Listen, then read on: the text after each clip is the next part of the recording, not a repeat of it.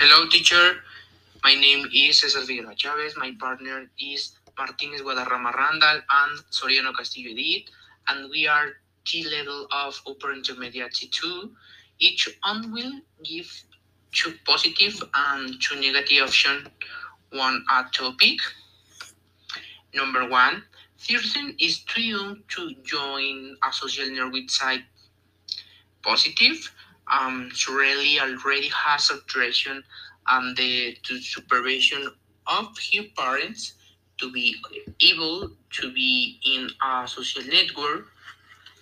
Clearly, we are in a time that is advancing rapidly, and you people must be more deep, negative. Um, I don't agree side they might have an addiction that remains for a long time in social networks. Um, people shouldn't let 13 years old have social networks because they expose themselves to bad people causing them harm.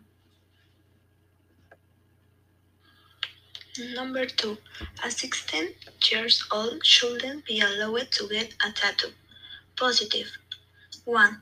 Anyone is free to do what they want with their body. 2. Clearly, tattoos have a significant meaning for them, and that's why they do it. The negative. Number 1. 16 years old should not get a tattoo because it may affect their future job search. Number two, I do not agree that young people have a tattoo since they are frowned upon by society.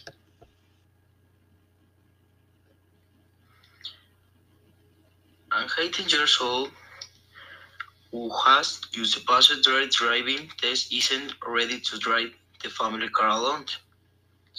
Positive. 1. He can clearly use it, his signs he passes his driving and needs more practice. 2. Swear you are ready to use the signs you pass your driving test. Negative. 1. It should not be used as if you learn in it can cause an accident. 2.